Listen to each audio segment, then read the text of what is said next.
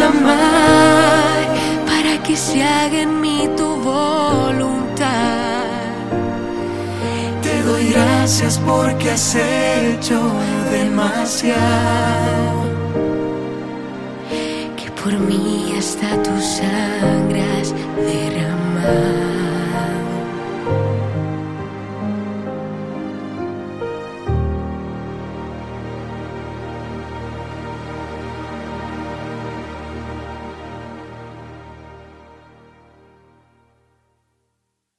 queridos peregrinos, hoy nos toca venir a un lugar espectacular que voy a mostrarles hoy con dos mapas. Estamos en la parte norte del mar de Galilea, muy cerquita de Magdala, al pie del monte de las bienaventuranzas. Y aquí pueden ver detrás de nosotros la iglesia de la multiplicación de los panes y de los peces. Esta iglesia eh, bellísima, está construida sobre las ruinas de una iglesia bizantina y recuerda el milagro de la multiplicación con muchos datos, muchos elementos que ya hemos hablado en otras peregrinaciones.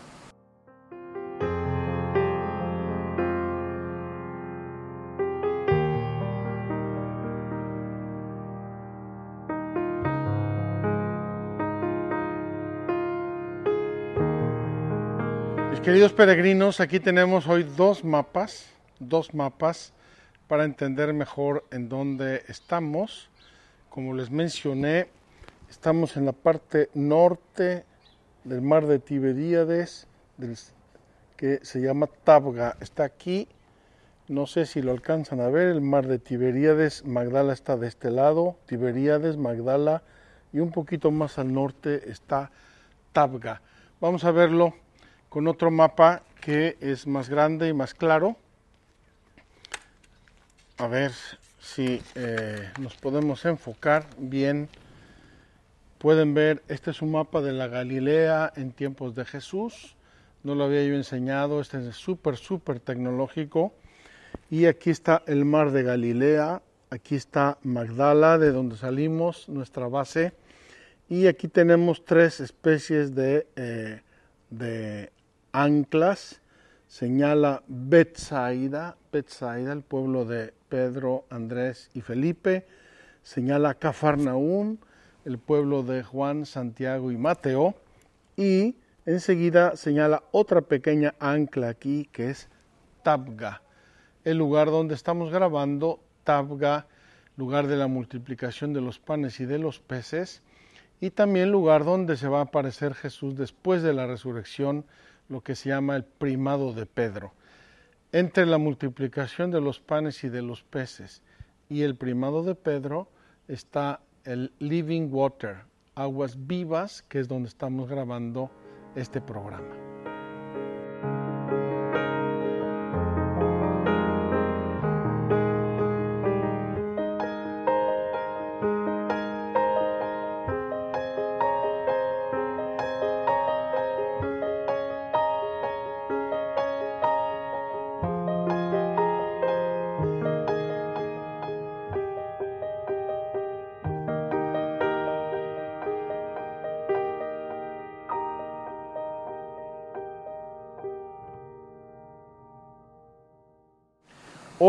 Estamos iniciando, después de la introducción que hicimos ayer, estamos iniciando un tema bellísimo, profundo del catecismo, que es la revelación de la oración en las Sagradas Escrituras, la revelación de la oración. Es decir, Dios nuestro Señor quiso, además de crearnos, además de darnos muchos elementos, eh, necesarios para la vida humana, personal, social, etcétera, etcétera, Dios nuestro Señor revela, y vamos a ver cómo, revela la oración.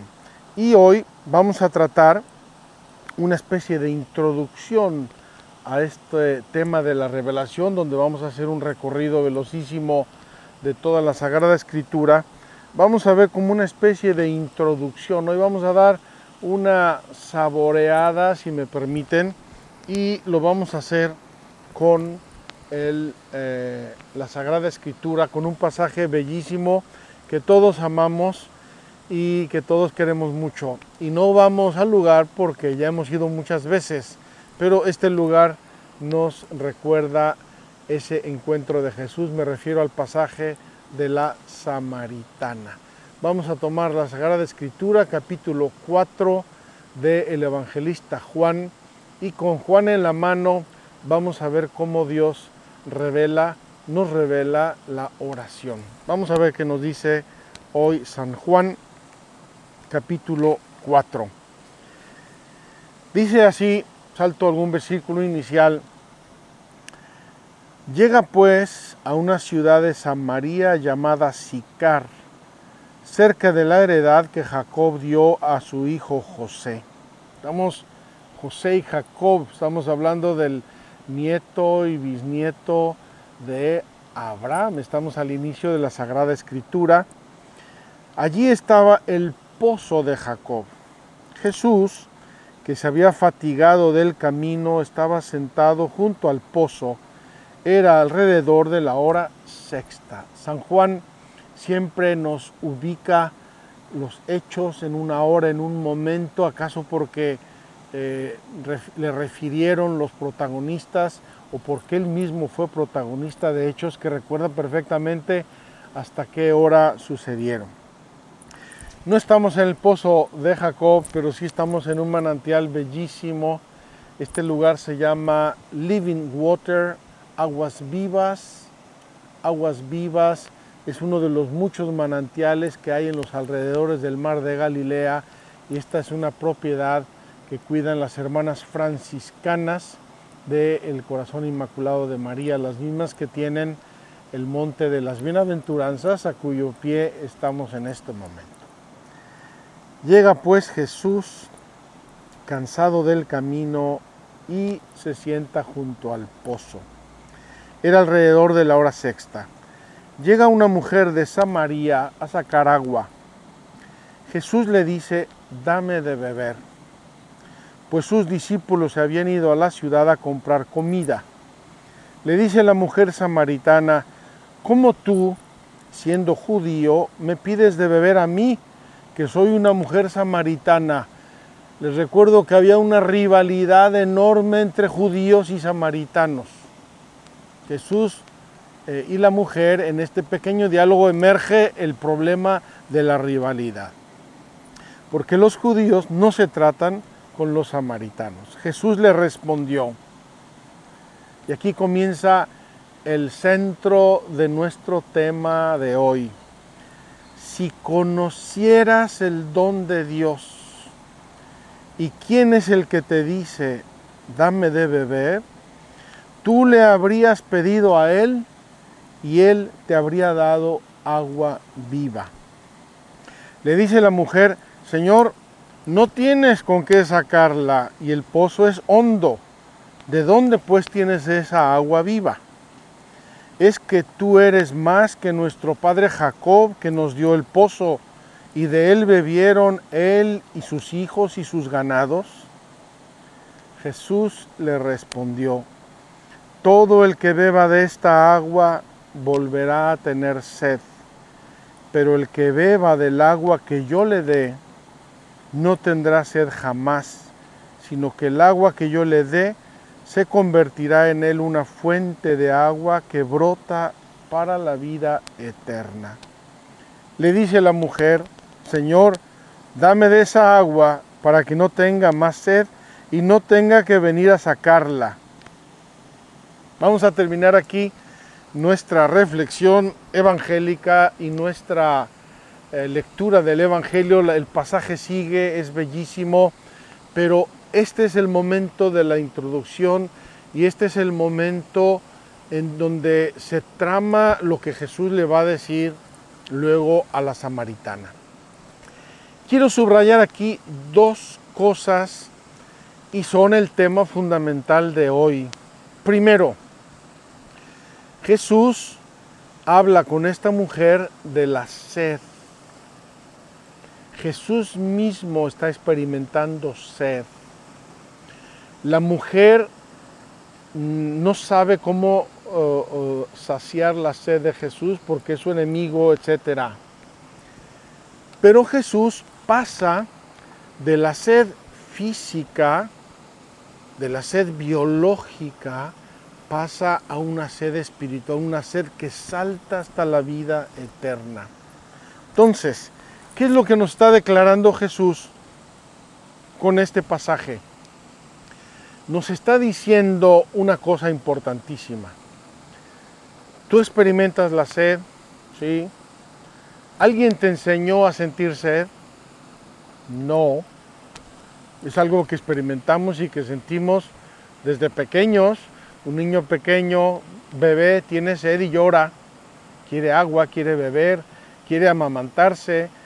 Eh, crecen y los niños empiezan a juguetear, a correr por los jardines, por los patios y van a su mamá, mamá, quiero agua, dame de beber. Y así, durante toda nuestra vida, tenemos una sed biológica es algo de nuestra naturaleza, es algo de nuestro ser. Nadie puede decir, no quiero tener sed o no quiero sentir la sed. Nadie puede decir, a mí no me interesa beber. Nadie puede decirlo porque es parte de mi ser.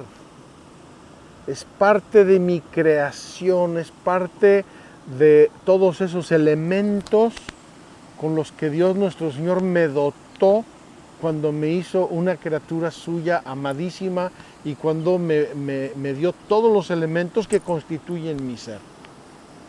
Nadie me ha enseñado a amar a mis padres, pero yo los amo desde pequeño, los he amado, he visto a mis hermanos que los amaban, que los abrazaban, que los besaban y así yo aprendí a amar a mis padres. Es, hay una serie de elementos constitutivos esenciales al ser humano, de los cuales no podemos renunciar, no podemos renunciar. Si lo renunciamos, de algún modo son una patología, pero eh, son nuestro ser, son parte de nuestro ser. Nadie me ha enseñado a mí a hacer la digestión, pero yo sé que cuando como hago la digestión. Entonces, dice Jesús en este pasaje a la samaritana, mira, así como tú tienes en tu ser físico, en tu ser biológico, tienes una sed, tú tienes otra sed. Y esa otra sed solamente yo te la puedo saciar. Y es la sed de Dios. Es la sed de eternidad. Lo decíamos ayer. Es la sed de unidad es la sed de belleza, es la sed de amor, es la sed de trascender, es la sed. Hay algo en el ser humano que se manifiesta por muchos lados. Por ejemplo, el querer ser feliz, el querer triunfar, el querer vivir para siempre, el, el querer tantas cosas que se escapan de nuestro poder. ¿Por qué? Porque Dios puso en nuestro ser una sed de Él, una sed que solamente puede saciar Dios y las cosas de Dios. Entonces, viendo este bellísimo ah, manantial, porque aquí está manando el agua en Tabga, Tabga es un nombre griego, una deformación de un nombre griego original, Heptapegón, el lugar de las siete fuentes. Viendo esto, entendemos perfectamente lo que quiso decirle Jesús a la samaritana y lo que quiere decirnos a Jesús a nosotros casi en el inicio de nuestra peregrinación cuaresmal. Tienes una sed, estás programado para algo trascendente, maravilloso, no te puedes tú eh, contentar con cosas pequeñas, inmediatas, que no te llevan a Dios. Esta es la introducción evangélica que hacemos en este lugar bellísimo y evangélico, Tabga, el lugar de la multiplicación de los panes y de los peces. La misa de hoy, lo veremos luego, comienza con una invocación.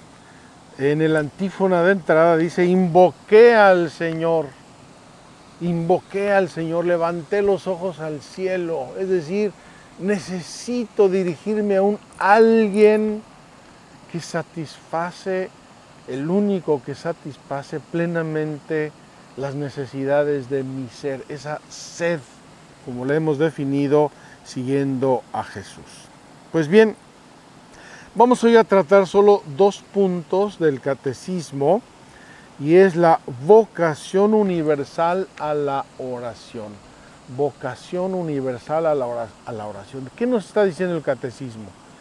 El catecismo nos está diciendo que vocación es una llamada que es universal, no hay ningún ser humano que no la tenga. Es una parte constitutiva de nuestro ser y es a la oración. Entonces, hay algo en la estructura esencial del ser humano que lo lleva a orar que lo lleva a buscar a este ser trascendente.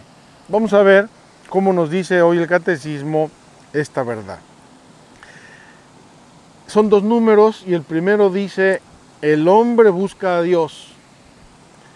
Y el segundo dice, Dios es quien primero llama al hombre.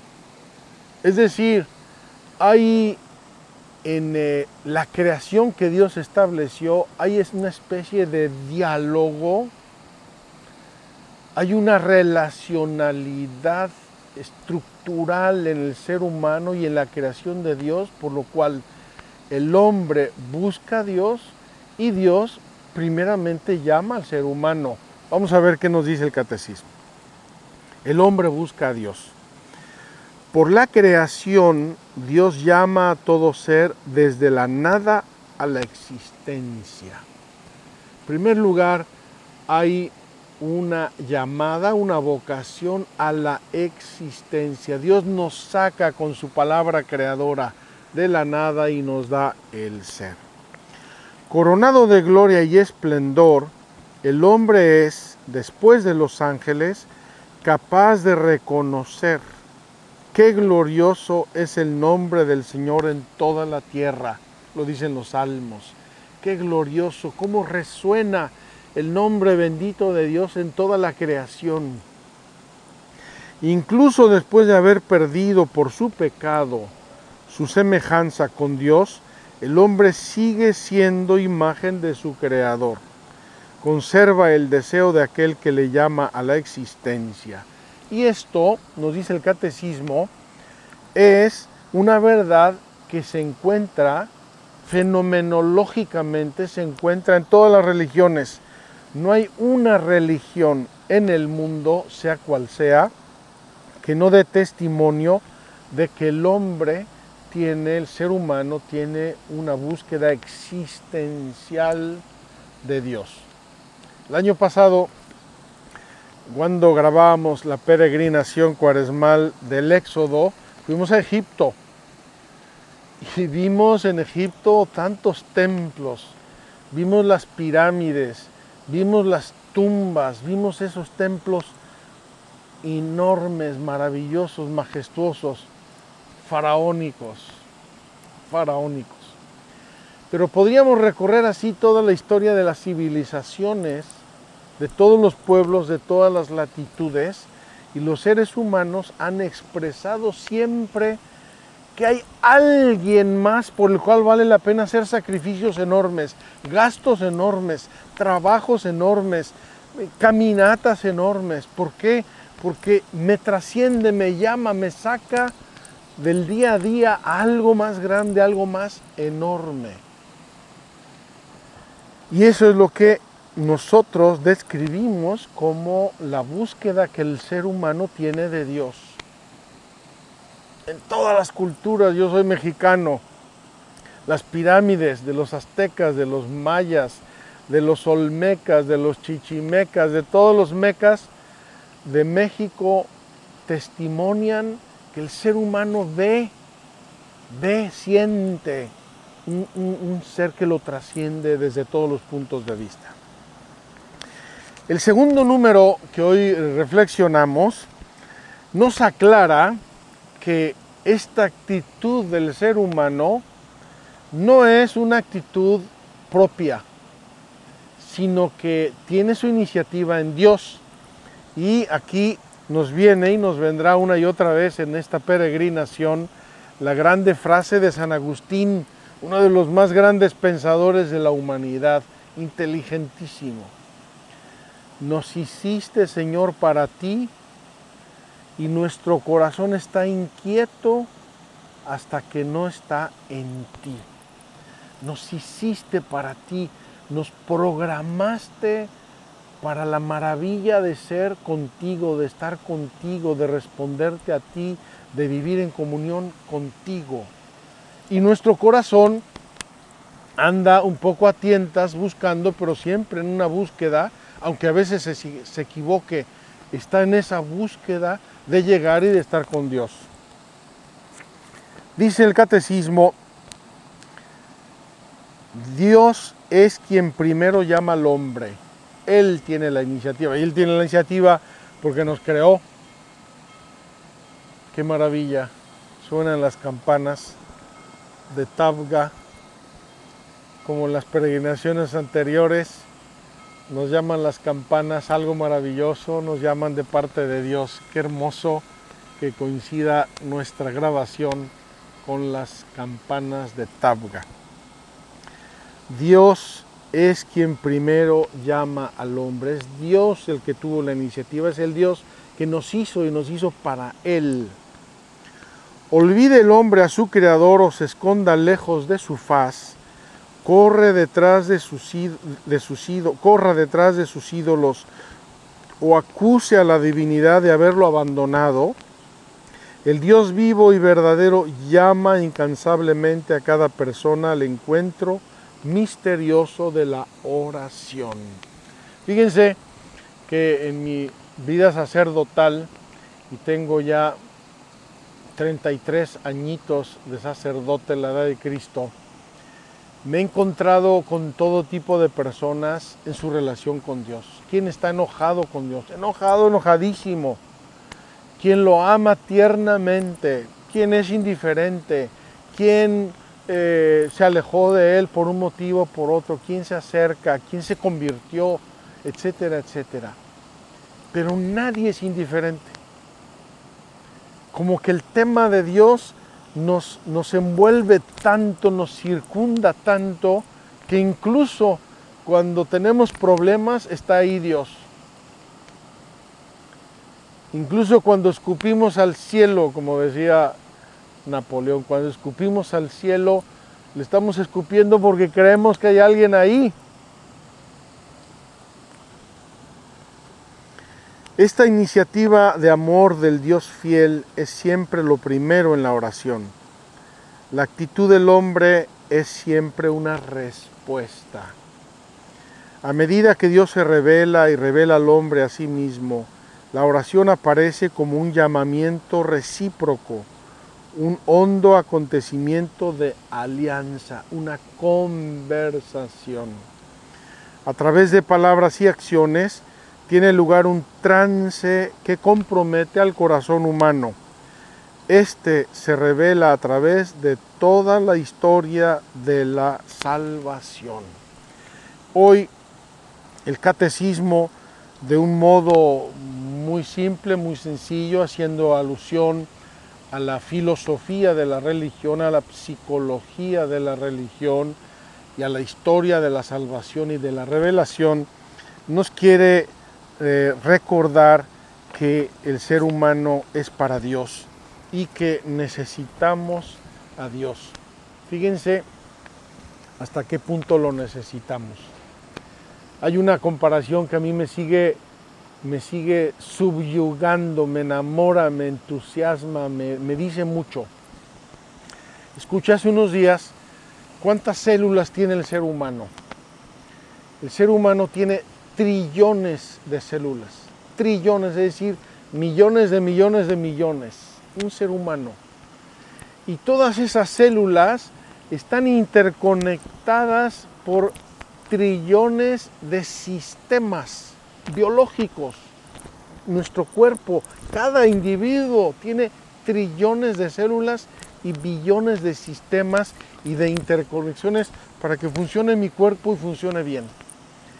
y mi alma y la parte espiritual, la parte psíquica, lo que está dando vida y ánimo a todos esos trillones de células y billones de sistemas, es mi alma. Si mi cuerpo lo tengo que alimentar tres veces al día y darle de beber y descansar y cuidarlo y curarlo y atenderlo, ¿cuánto más mi alma?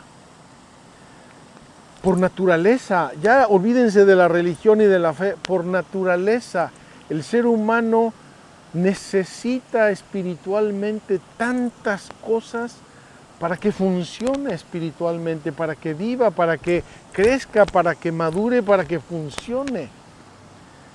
En esa parte, alma y cuerpo, ahí entra la llamada de Dios a la relación con Él, a la oración, a la vida de eh, intimidad con Dios.